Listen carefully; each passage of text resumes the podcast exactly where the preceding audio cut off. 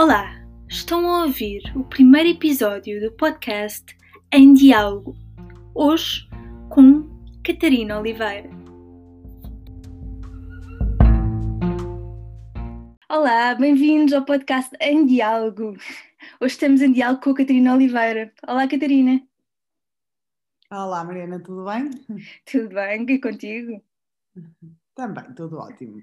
Ótimo, olha, antes de mais, muito obrigada por teres aceitado este convite. Uh, é uma honra para mim ter-te aqui, uh, porque, na minha opinião, tu és uma verdadeira ativista dos direitos das pessoas com deficiência. Tu partilhas conteúdos muito interessantes, tu tens um canal no Facebook que se chama Ser Feliz. Uh, e também tens a conta do Instagram, que foi a partir dela que eu te conheci, que se chama Espécie Rara sobre Rodas. Exatamente. Um, apesar de seguir há pouco tempo, uma coisa que desde logo me prendeu foi o facto de seres uma ótima comunicadora. Uhum. E também de, de falares muito do capacitismo, não é? Que é um termo ainda muito Sim. desconhecido. Sim. eu própria não conhecia este termo em português e Uhum. confesso-te que comecei a perguntar às pessoas à minha volta se conheciam o termo capacitismo e as pessoas não, não sabiam muito Uhum. bem daquilo que Ninguém conhece, pois. Não. Então eu gostaria Claro. de começar este diálogo e perguntar-te o que é o capacitismo e como é que ele surgiu na tua vida. Uhum. Então, antes de mais, muito obrigada pelo convite e parabéns pela tua iniciativa de fazer estes podcasts que acho que vão ser super enriquecedores para toda a gente. Um, bom, o capacitismo realmente é algo muito desconhecido ainda e eu própria nem o conheci. O capacitismo vem da palavra inglesa ableism, mas eu nem o conheci pelo, inglês, foi, foi no Brasil, comecei, porque eu sigo muitas páginas do brasileiras, tenho muitos amigos com, com deficiência e sem deficiência no Brasil, que e eles lá já falam do capacitismo de uma forma muito, inclusivamente nos mídias, na, na televisão, não, não é em todo lado, mas não se compara aqui em Portugal. E realmente comecei a trazer esse termo para cá porque achei que realmente era como o racismo, como a homofobia, como como a xenofobia, tudo isso são preconceitos e discriminações e o capacitismo também é discriminação eh, contra a pessoa com deficiência. E obviamente que a partir do momento que eu tomo conhecimento deste conceito e que ele existe e do que é que é, começo a perceber que já sofri, eh, eu, eu estou, estou na cadeira de rodas, portanto sou uma pessoa com deficiência há 5 anos, Uh, portanto, eu tenho 32, uh, portanto, 27 anos eu fui uma pessoa sem deficiência e nem, honestamente, nem, nem, nem estava atenta a nenhuma questão porque não tinha ninguém à minha volta. Não que isso seja justificação, porque eu acho que nós não temos que estar só atentos para os temas quando temos alguém próximo uh, que sofre na pele ou que é uma minoria, mas eu não estava realmente alerta para nada disso. E depois tornei-me uma pessoa com deficiência e realmente comecei a perceber que uh, sofri e sofro um, muito capacitismo, uh, inclusivamente eu também sou capacitista, uh, já muito menos do que há uns anos atrás, mas todos nós somos, e inclusivamente sou capacitista com os outros e comigo própria. Tento deixar de o ser, mas a verdade é que quando começarmos aqui a falar um bocadinho mais do capacitismo e de exemplos práticos, é muito fácil perceber como nós todos somos capacitistas, ou seja, como nós todos discriminamos a vários níveis a pessoa com deficiência e nós, sendo pessoas com deficiência, como nos discriminamos a nós próprios também e aos outros, eh, às outras pessoas com deficiência à nossa volta. Então, achas que nos podes dar exemplos práticos aqui do capacitismo? Como é que ele acontece? Uhum. Então, o capacitismo, lá está, é, existem muitos níveis, tem muitas camadas e, e, e, está muito impregnado na nossa sociedade e nas nossas mentes. Um, há várias atitudes capacitistas, um, como por exemplo a infantilização da pessoa com deficiência, a tratar-nos como se fôssemos crianças, independentemente de nós sermos adultos e adultos, trabalhadores, com todas as capacidades cognitivas. Um, literalmente, eu, por exemplo, passei de uma pessoa que anda para uma pessoa que está sentada, mas de repente passei a ser uma criança, para muita gente. Ou a ser uma pessoa que simplesmente invisível, que nem me veem, por exemplo, o facto, e dar exemplos práticos porque eu acho que ajuda as pessoas a perceberem, o facto de eu ir a um café e com alguém, por exemplo, e a pessoa não me perguntar a mim o que é que eu quero, pergunta à pessoa que está comigo o que é que ela vai querer, como se eu tivesse dois anos de idade. Uh, ou então eu vou pagar e as pessoas dirigem-se à pessoa que está comigo para receber o dinheiro. Se, e isto são atitudes muito sublimes, não é? Muito, muito veladas. Ou seja, a pessoa com cadeira de rodas nunca vai poder pagar esta conta. Ou seja, isto pode parecer ridículo, mas acontece muito frequentemente. Portanto, esta infantilização acontece a imensos níveis. Depois, o facto de nos verem como coitadinhos e terem pena de nós e de o facto de tu teres uma deficiência ser uma desgraça automaticamente, portanto, e depois isso também é muito retratado, por exemplo, na, na, nos mídia e na forma como transmitem as notícias sobre a deficiência, que é a menina que está presa a uma cadeira de rodas, que está condenada a uma cadeira de rodas, uh, ou a menina, por exemplo, que cocheia e que tem um andar estranho, ou seja, é tudo muito carregado no negativismo, e isso também é capacitismo. Depois, obviamente, as barreiras físicas, não é? Toda a inacessibilidade que existe na nossa sociedade é discriminação, porque eu não posso entrar no mesmo sítio que entrava quando andava e não é porque eu tenho algum problema, é porque simplesmente não há condições de acessibilidade para que eu consiga entrar, porque eu não consigo subir umas escadas com a cadeira. Portanto, essas, essas barreiras também são, são. E depois também barreiras de, de pensamento, de, de, acharem que nós não podemos trabalhar, não podemos fazer as coisas do dia a dia, não podemos criar família, não podemos ser. Uh, todas essas coisas, que nós somos literalmente espécies raras. Uh, e para além disso, só para terminar, também a questão do outro lado, que também é capacitista, que é o capacitismo que é. Uh, escondido atrás de um elogio, de um falso elogio, de que nós somos guerreiros e exemplos de superação e heróis, simplesmente porque fazemos as coisas do dia a dia. Ou seja, as pessoas aplaudem-nos porque nós fazemos as coisas do dia a dia e temos que ultrapassar imensas barreiras, mas não estão ao nosso lado para destruir essas barreiras, porque nós só somos uh, tão resilientes, ou temos que ser, porque realmente temos muitas barreiras que a sociedade nos impõe. E, portanto, isso também é um, é um tipo de capacitismo, não é? Sim. Um, olha, gostei muito de ouvir a tua explicação e identifiquei muito uhum. com aquilo que tu disseste, porque na realidade uhum. Eh, eu também sou uma pessoa com deficiência apesar uhum. da minha ser diferente da tua, eu tenho paralisia claro. cerebral e, portanto, cocheio e pronto, tenho aquele andar estranho e todas uhum. as coisas que tu uhum. mencionaste, infantilização, coitadinha, uh, tudo isso, ou não ser capaz, não vai uhum. conseguir uhum. acabar a escola, tudo isso já me aconteceu e já, já sofri na pele. E, e também claro. E tu ainda tens o, desculpa só interromper, e tu ainda tens o acréscimo ou não acréscimo, toda, todas as vivências são diferentes, mas a tua deficiência é congénita, não é? Ou seja, tu passaste a escola e, e esse, a superproteção familiar também é uma coisa que afeta muita gente que tem deficiências congénitas. Eu, a minha é adquirida, portanto eu não passei por isso, mas realmente também são assuntos a trazer para cima da mesa, porque às vezes uh, podam a vossa vida uh, por superproteções e por não acharem que vocês são capazes, não é? Às vezes por medo. Sim, sim, e às vezes as pessoas não sabem muito bem como lidar, os familiares acabam por não saber muito bem como é que como é que vamos lidar com esta situação, porque é uma situação nova, não é? Exato. é? Ninguém está à espera de claro. ter um filho e o filho ter uma deficiência, seja congênita claro, ou adquirida. Sim, sim. Mas, ou adquirida, exatamente. Sim, sim, sim. Um, e, e, há pouca informação sobre isto, não é? Sobre pouca informação, uh, é tudo muito escondido. Acho que as pessoas. Eu vou na rua e vejo poucas pessoas com deficiência, vejo poucas pessoas a falarem sobre deficiência, quer seja no meio mais social ou no trabalho, pouca comunicação nesse sentido, e quando surge nesse sentido é mais da inspiração ou do coitadinho, e não tem que ser assim, não é? Não tem. Exatamente. Um, Exatamente. Na tua opinião, como é que podemos evitar este tipo de atitudes, uh, tanto capacitismo interno como capacitismo uh, do exterior, de pessoas que não têm deficiência? Uhum.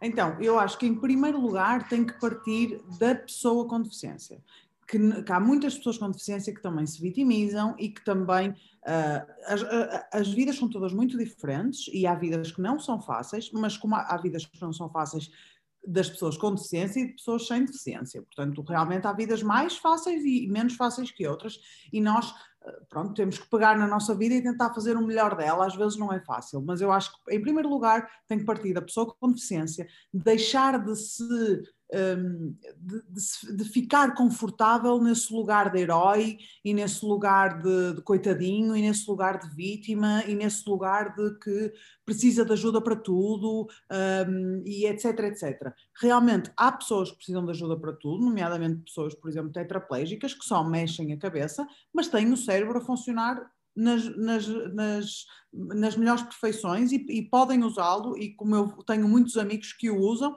e simplesmente o corpo é outra pessoa que faz as coisas por eles. Portanto, tem cuidadores e tem assistentes pessoais que fazem as coisas que eles não conseguem fazer fisicamente, mas quem toma as decisões e quem pensa e quem, quem, quem, quem empreende são eles. Portanto, eu acho que, em primeiro lugar, tem que passar pela pessoa com deficiência mudar este mindset sobre nós próprios. E depois, acho que as pessoas sem deficiência uh, que nos ouvem uh, e que estão disponíveis para nos ouvir têm que, em primeiro lugar, ouvir, ouvir a pessoa com deficiência, não achar uh, que sabem tudo, porque há muita gente que acha, e quando tu dizes do género que é outra coisa, é outra atitude capacitista que eu não referi, que é o facto das pessoas acharem que nós precisamos de ajuda para tudo, mesmo quando não precisamos. E depois tu dizes, olha, eu não preciso da sua ajuda. E as pessoas das duas uma, ou não te ouvem e ajudam na mesma, no meu caso empurram uma cadeira sem eu pedir, e eu tenho que me chatear, ou então, uh, portanto, não, não, te ouvem, ou então ficam ofendidíssimas, género, ah, por amor de Deus, então eu estou aqui a querer ajudar a pessoa com deficiência e ela nega a ajuda daqui do Salvador da Pátria. Por amor de Deus. Ou seja, isso é capacitismo ao mais alto nível. Porque é de género, tu não existes, tu apenas existes para satisfazer o meu ego e para eu hoje deitar a cabeça na almofada e pensar, ajudei uma pessoinha com deficiência. Portanto, isso tem que acabar. Uh, e as pessoas têm que ouvir-nos e têm que perceber, de género, ok, eu não fiz com a intenção de te ofender, peço desculpa e vou mudar. Tipo, já percebi, ok, já percebi. Mas não, as pessoas é do género, ah, mas não, é, não é por mal, eu só te quero ajudar e não percebem a raiz do problema. Portanto, acho que têm que ouvir, têm que consumir mais conteúdo de pessoas com deficiência, têm que dar mais espaço às pessoas com deficiência para estarem nas suas empresas e não uh, numa ótica de caridade, que eu também falo muito isso, que é de género, ah, vou dar um emprego, vou ter uma pessoinha com deficiência na minha empresa a trabalhar mas vou pô-la ali encostada a, can a, canto, porque também não posso exigir muito dela, porque ela também tem uma deficiência, coitada. Portanto, isso acontece muito, que é o dar o emprego, ou dar a oportunidade quase por caridade, e nós não queremos isso. Nós queremos, obviamente, que as pessoas olhem para as características individuais de cada um de nós, não é? Todos nós somos diferentes. Eu posso escrever melhor que tu, tu podes desenhar melhor que eu, mas isso quer tu tenhas ou não deficiência. Mas eu tenho que ter as mesmas exigências mediante o meu perfil e mediante o meu trabalho, não é? Portanto, acho que é, é, basicamente, acho que o segredo está em ouvir a pessoa com deficiência, mas ouvir com, com, com ouvidos, uh, uh, portanto, humildes e, e, e, sem falar um bocadinho. Ouvir primeiro para perceber quais são os nossos problemas, o que é que, porque é que passa a nossa discriminação e como é que podemos, como é que podemos mudar isso. E também, só para terminar, desculpa eu falo imenso, uh, só para terminar deste assunto, dizer que também não podem, eu acho que há muita gente que antes de ouvir quer ser a nossa voz. Ou seja, é de género, ah, eu vou, eu vou te ajudar a falar por ti, ou não sei o quê. Eu não quero que ninguém fale por mim. Eu quero que alises à minha causa, se quiseres, não é? Eh, sejas meu aliado na, na, na, quebra, por exemplo, pelas barreiras arquitetónicas. Vamos dar um exemplo. Mas eu não preciso que tu fales por mim. Aliás, eu não quero que tu fales por mim, porque tu não vives na pele o que eu vivo. Ninguém sabe a dificuldade que é para ti, por exemplo, subir umas escadas porque cocheias, por exemplo, porque ninguém cocheia como tu. Ou, por exemplo, estou a dar um exemplo, ou ninguém sabe a dificuldade que é para mim andar numa rua cheia de pedregulhos porque não estão sentados na minha cadeira. Portanto, se tu te queres juntar a mim, junta-te. Mas eu não preciso, nós não precisamos que falem por nós. Precisamos é que nos ajudem a chegar a algum lado. Um, e pronto, é isso. Já Sem dúvida, olha, concordo a 100% e até tenho alguns exemplos. Tu falaste no, na ajuda, não é? Que, que as pessoas uhum. às vezes oferecem e ficam depois ofendidas. Isso acontece muito. Eu às vezes vou na rua e por andar de uma forma assim mais desequilibrada acabo por cair no chão. E pronto, isso claro. acontece, caio no chão, uhum. as pessoas ficam todas muito alarmadas, eu já estou habituada, claro. ficam Sim, ao claro. alarmismo e depois as pessoas oferecem para ajudar. Mas nesse caso eu prefiro que as pessoas não me ajudem. Porquê? Porque eu preciso de ver se magoei primeiro e para me estabilizar e para depois me conseguir levantar. E já tive casos de pessoas ficarem muito ofendidas por eu ter recusado ajuda. Exatamente. Eu ouvi uma vez um, um, um, já não sei onde é que eu ouvi, mas foi, foi mesmo interessante, e era de uma pessoa com deficiência que eu acho que também tinha uma paralisia cerebral, mas ela tinha, um, ela tinha movimentos espásticos, muitos movimentos espásticos. Um, e ela disse que uma vez estava a tentar abrir a porta de um consultório, só ela tem que abrir com mais calma, porque ela tem que se segurar bem, só que ela tem força e estava a abrir. E de repente alguém só disse assim: Deixa que eu ajudo. E abriu-lhe a porta e ela caiu uh, no chão. E foi o que ela disse: Não podia ajuda. Eu estava a abrir a porta, tipo, eu nem tive tempo de dizer ao senhor do género: Não! Tipo, ele simplesmente abriu uma porta e eu, pimba, estatelei-me no chão e depois ainda ficou super de género ofendido, mas eu só estava a tentar ajudar. Ou seja, eu acho que uma pessoa primeiro tem que parar de género: Olha sem tocar, tipo, precisa de ajuda e tu dizes, olha, não, deixa só ver se eu me magoei e eu consigo me levantar sozinha, mas não, as pessoas não ouvem. É verdade, é verdade. E em relação ao trabalho também, eu por acaso, eu tive, nunca fui discriminada no trabalho, só houve uma vez que uma uhum. pessoa me disse, quando, quando eu contei que tinha uhum. deficiência, porque hum, no meu caso às vezes as pessoas não se apercebem logo quando me conhecem que é, eu tenho pois, deficiência, percebem-se no dia seguinte Sim. quando vêm a andar. E a pessoa diz: Ah, pronto, é, tens deficiência, não faz mal, faz o mesmo que os outros, mas mais devagarinho. Ora bem, quem me conhece e quem, quem trabalha comigo sabe que eu até trabalho, até uh, trabalho de forma bastante, bastante eficiente, portanto, nesse caso, não se aplica. A sério, uh... quando ouço essas histórias, eu acho género, eu acho género, não, nós, nós só podemos estar todos doidos. Isto é inventado. Eu não, não aguento. Porque eu penso, e eu, pessoa sem deficiência, quando era, eu nunca na minha vida eu diria isso a alguém. Nunca. Eu não entendo, Ju.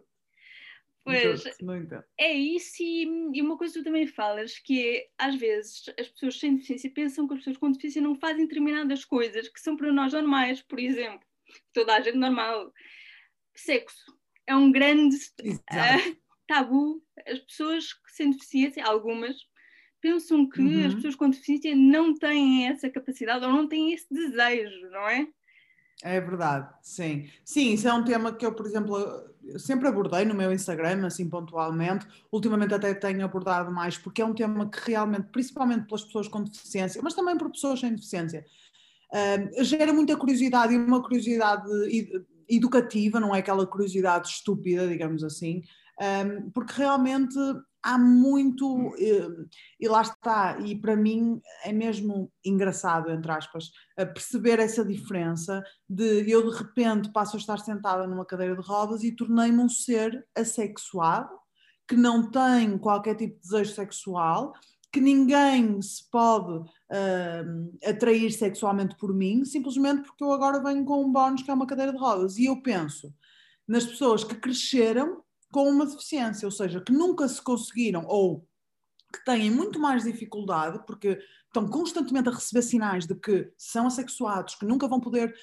um, um, ser um ser sexual, um, enquanto estão a crescer e enquanto se estão a entender como indivíduo e na adolescência, eu penso imenso nisso quando tu te estás a descobrir e, e, e ninguém à tua volta fala contigo sobre sexo, uh, põe sequer isso em cima da mesa. Tipo, já ouvi histórias de pessoas com deficiência que vão ao médico ou vão pela primeira vez à ginecologista e só lhes sabem dizer: Olha, tu sabes que não vais poder um, ter relações sexuais, nem ter filhos. Pessoas completamente uh, saudáveis, que simplesmente têm uma deficiência motor ou uma paralisia cerebral ou qualquer coisa. Isto é assustador. É assustador. Ou seja, pessoas que, como é que as pessoas se começam a descobrir, se começam a masturbar, se começam a ter relações, não sei, eu não sei, porque realmente é um, é um estigma e dos próprios profissionais de saúde, percebes? Que, que, que, isso aqui ainda é mais assustador. Um, e, e, acho que é um, um, tema que tem mesmo que ser falado, nomeadamente porque depois também há aqui coisas que eu acho que há pessoas que crescem, se calhar com deficiência, e às vezes não percebem muito bem o que é que é. Por exemplo, há um, um, tipo de pessoas que são os devotees, eu não sei se já ouviste falar, mas que são pessoas, uh, pronto, são pessoas que, que, têm tipo uma atração sexual específica por pessoas com deficiência. E isso é considerado uma parafilia, ou seja, um desvio sexual. E, e eu, por exemplo, no meu Instagram, hoje em dia, no início era super estranho, porque eu recebia mensagens mesmo estranhas, tipo, de pessoas a perguntarem para eu mostrar a minha cadeira, uh, tipo, coisas estranhíssimas. E eu bloqueava sempre, nunca percebi o que, é que era aquilo, até comecei a estudar, obviamente, sobre o assunto, e uh, realmente é uma parafilia, é uma coisa que já está, que, que é, é falada medicamente, Uh, e é realmente uma preferência sexual por pessoas com deficiência, ou seja, e não, eu não estou aqui a dizer com nenhum estigma, cada um faz o que quer, desde que não, não interfiras na liberdade do outro, mas a verdade é que é importante falar destes assuntos, porque eu acho que há muitas pessoas com deficiência que não têm noção do que é o seu corpo, de quem é que pode tocar, de quem é que não pode tocar. Por exemplo, no outro dia eu ouvi uma psicóloga a falar de uma coisa que eu nunca tinha pensado, porque não vivi isso, de pessoas que cresceram com uma deficiência, que às vezes porque têm um problema de saúde aliado a isso, passaram muito tempo em médicos e assim, onde toda a gente toca no teu corpo uh, durante muitos anos, porque, porque são médicos e enfermeiros, percebes que estão sempre a manipular de alguma forma o teu corpo e tu deixas de ter esse pudor no teu corpo e de perceberes onde é que, onde é que te podem tocar e o que é que te dá prazer ou não, e isso depois faz com que tu sejas um adulto com imensas disfunções a esse nível, não é? Tipo, a nível sexual, não, não te entendes como ser sexual e não sabes muito bem distinguir que áreas do teu corpo é que podem ou não ser tocadas, entre aspas, por, estranhos. Portanto, isto é todo um mundo, mas realmente é um tabu. Eu acho que ainda nem é um tabu, acho que é uma coisa que não existe, as pessoas não falam sobre isto. Um, as pessoas olham para nós e acham que nós não pronto, não, não, não, não temos sexo, não temos relações eh, sexuais com ninguém, não podemos formar família, não podemos. Eh, pronto, é, infelizmente ainda é assim, mas acho que estamos cá nós para, para, para tirar esse estigma de cima da mesa e esse, esse elefante da sala, basicamente. Exato, exato. Outra coisa que também é, é, às vezes pensada é que as pessoas com deficiência não se podem mexer, por exemplo, não podem fazer desporto, não, têm que ficar paradinhas, sentadinhas e não se podem mexer uhum. mais, o que não uhum. corresponde à realidade, no fundo. Claro que não, sim, sim. Isso por acaso é uma coisa, eu, não, eu nem noto tanto isso de que eu não posso mexer, mas o que, eu, o que eu notei durante muito tempo até encontrar efetivamente o sítio onde faço exercício hoje em dia, uh, quer dizer, por acaso antes já, já, já trabalhava, já, já treinava com uma PT que também já me via assim, mas achei um pouco difícil um, pessoas a, a, a treinarem-me uh, com medo, sabes, de género, como se eu fosse um cristal. E, e, quando eu dizia, Jane, olha, se eu, se eu tiver a fazer alguma coisa que me, que me deixe desconfortável, eu digo, tipo, não há problema nenhum, eu, os membros superiores, estou impecável, portanto quero. Mas as pessoas tinham medo, porque eu acho que é do desconhecimento, o medo vem do desconhecimento. Agora, eu acho que tu também tens que ter proatividade para, ok, eu tenho aqui uma atleta com deficiência, não sei nada sobre isto, porque é normal, uh, vou investigar sobre a questão, porque acho que há muito esse medo de nós somos quase de cristal, não é? Efetivamente, Sim, há é pessoas é que têm a doença dos ossos de vidro, não é? Que são efetivamente de cristal, mas mesmo assim, uh, tenho uma amiga muito próxima que, que, que tem essa doença e ela faz a vida dela, não é? Com os seus cuidados. Portanto, nós é de cristal, efetivamente. Exatamente. Um, outra coisa que me passou agora pela cabeça uhum. é que hum, falam, às vezes as pessoas falam muito numa cura, na cura milagrosa que é as pessoas com deficiência uh, de alguma forma foram uh, amaldiçoadas, digamos assim, uh, e vai surgir uma cura milagrosa no futuro que pode surgir através da, da reza ou de outra coisa qualquer. Sim, isso é muito comum. Primeiro, acho que são, são duas coisas. Primeiro, as pessoas acham mesmo que a deficiência é uma coisa que nos amaldiçoou, é uma condenação, é um castigo, é, é uma coisa muito, muito negativa. E, por exemplo, há uns tempos eu falei precisamente no meu Instagram por causa de uma novela em que a vilã ficou paraplégica e basicamente eles retratam aquilo como se fosse um castigo para ela e uma vingança, porque ela é a vilã uh, e como se fosse realmente uma tragédia. E no meu Instagram até se levantou algumas questões, porque havia muita gente que não estava a perceber de género, ah, está bem, mas tu, tu se ficas com uma deficiência, ou se tens uma deficiência à partida porque tens um acidente, ou porque tens uma doença, ou qualquer coisa, isso não é um evento bom. E eu disse, pois, mas eu nunca disse que o que me aconteceu, a minha inflamação na medula, não foi uma coisa fixe. Tipo, se eu pudesse escolher, eu não tinha escolhido ter inflamação na medula, também não sou parva ao ponto de dizer isso. Agora, a minha vida com a deficiência, depois do que me aconteceu, que foi um evento mau, uh, não, não é a minha deficiência que depois é má. O evento que aconteceu foi mau,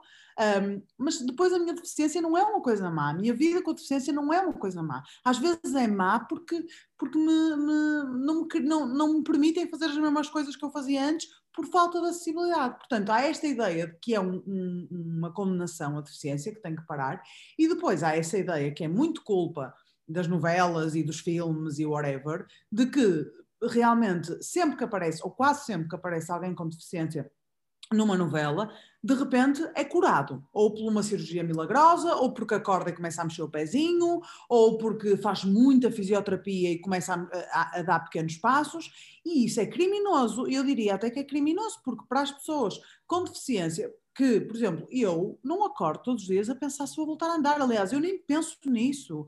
Eu tenho também um pouco consciência do que é a ciência e de que realmente se estão a fazer várias evoluções, mas que ainda vamos demorar bastante. E não é uma coisa que eu vivo atormentada. Agora, há pessoas que efetivamente o maior sonho delas é voltar a andar. E não tem mal nenhum, mas também não quer dizer que pensem nisso todos os dias. E não quer dizer que não tenham noção da realidade. E estar a dar este, estas falsas estes falsos, estas falsas ideias de que a qualquer momento uma pessoa volta a andar, ou se fizer muita fisioterapia volta a andar, ou se rezar muito volta a andar, faz com que depois tenhamos, por exemplo, velhinhas na rua que passam por nós, olha menina, vou rezar por si, vai ver que eu vou rezar muito e amanhã já, já se levanta, ou amanhã já anda direito, entre aspas. Opa, isto é, eu rio-me, mas às vezes é para chorar, porque é uma ignorância Hum, completa. Ou então, então, Catarina, continuas a fazer fisioterapia? Não, já não faço fisioterapia porque eu faço desporto, ou seja, a mim não me. Uma coisa era se eu tivesse rigidez muscular ou qualquer coisa que melhorasse efetivamente com a fisioterapia, mas a mim não. Ah, pois, pois, mas olha, se fizesse, eu ouvi dizer que se fizeres mesmo muita fisioterapia, se calhar consegues dar uns passinhos. Opa, pelo amor de Deus, isto é ridículo. Mas acontece muito por causa dessa cura milagrosa e desta coisa da força de vontade. Não, isto é uma coisa médica. A minha medula, a minha medula está lesionada e só quando a ciência começar a evoluir é que isto vai. Eu acredito que vai haver uma, uma não é uma cura, mas uma reversão.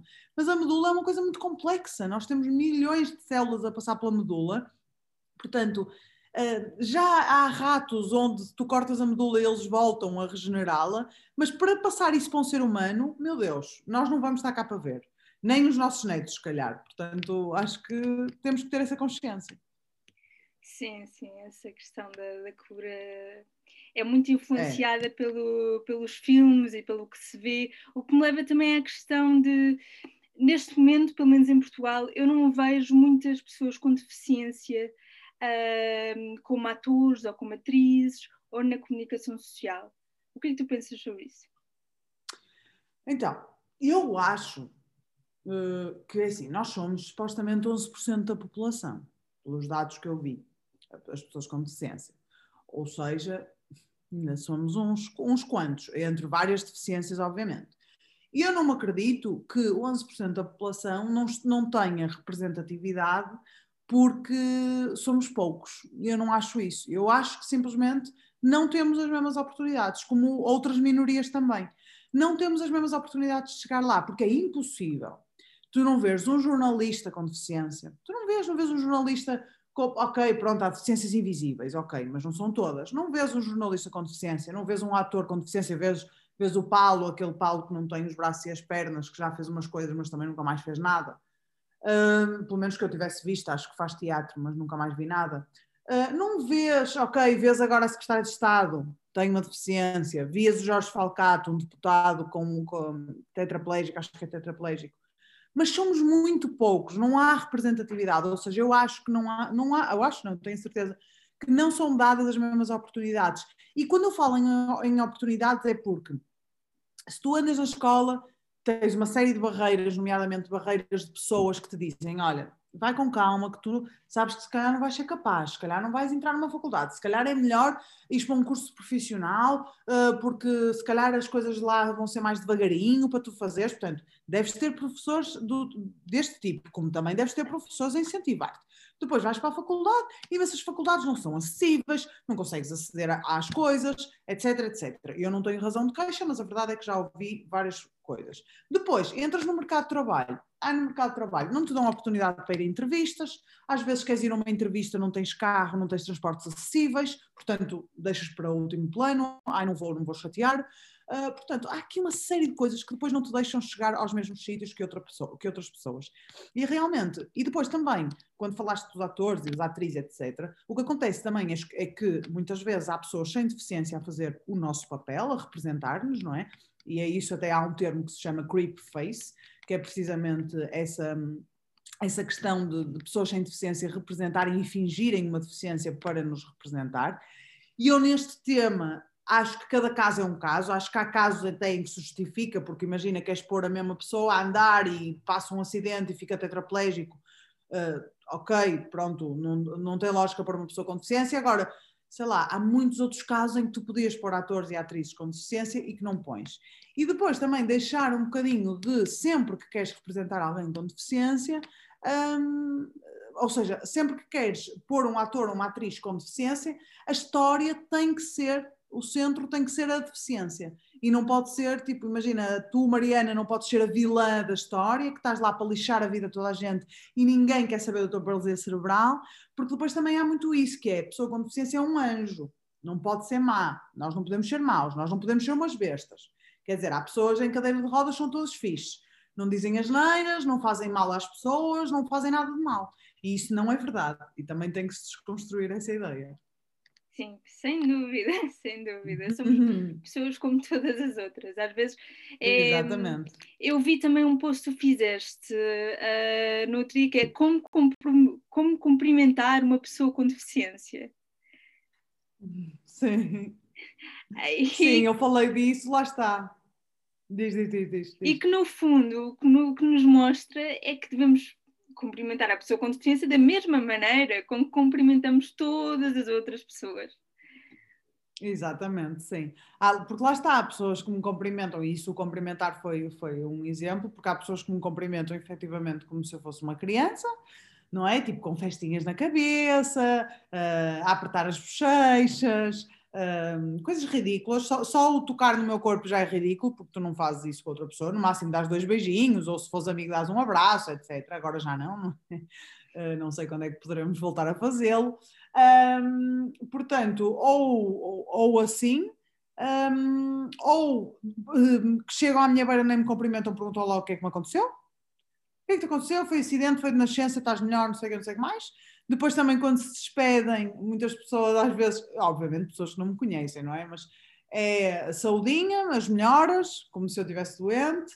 Uh, portanto, lá está, as pessoas não conseguem, porque eu acho que não há visibilidade. Pessoas, há muita gente que, tipo, tu, Mariana, és a primeira pessoa que eles vão ver com deficiência e eu, Catarina, sou a primeira pessoa que eles vão ver com deficiência, ainda por cima, ativas, que trabalham, que estão na rua, que têm vida social, etc. E, portanto, como há esse desconhecimento, as pessoas não sei, ficam ficam, ficam estúpidas às vezes. E, e, por exemplo, a curiosidade de saber o, que é que nós temos, o que é que nos aconteceu, eu acho que eu digo muito isso, eu acho que a curiosidade torna as pessoas estúpidas, no sentido de não têm noção, não têm noção do ridículo. De chegar à beira de uma. Já, já, já me pararam na rua, tipo, e eu digo, pronto, por acaso até foi um senhor mais velho, tipo, para à minha frente e digo, ah, o que lhe aconteceu? Tipo, o senhor não conhece lá nenhum Tipo, quando é que tu fazes isso a alguém? Não fazes. Não, não fazes, Não fazes. Não fazes, não fazes. Mas pronto, é, é mas acontece muito. Só, só a partir da, da educação, não é? Da hum. consciencialização de que o básico, não é? As pessoas com deficiência são iguais a todas as outras e devem ser tratadas Exatamente. da mesma forma que todas as outras, é que chegamos lá efetivamente.